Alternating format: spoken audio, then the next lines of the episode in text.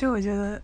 我作弊的经历还蛮搞笑的。我是帮别人作弊，然后当时我们两个在不同的考场，他是在三楼的考场，我在二楼的考场，然后我们就当时约定好在一个时间，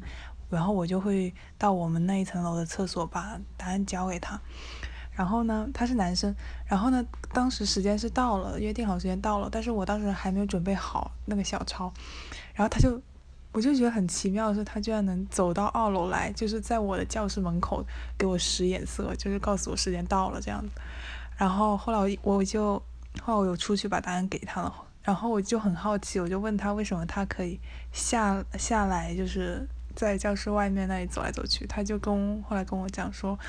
呃，他跟老师讲他的笔掉到一楼去了，他下去捡，逗死我了。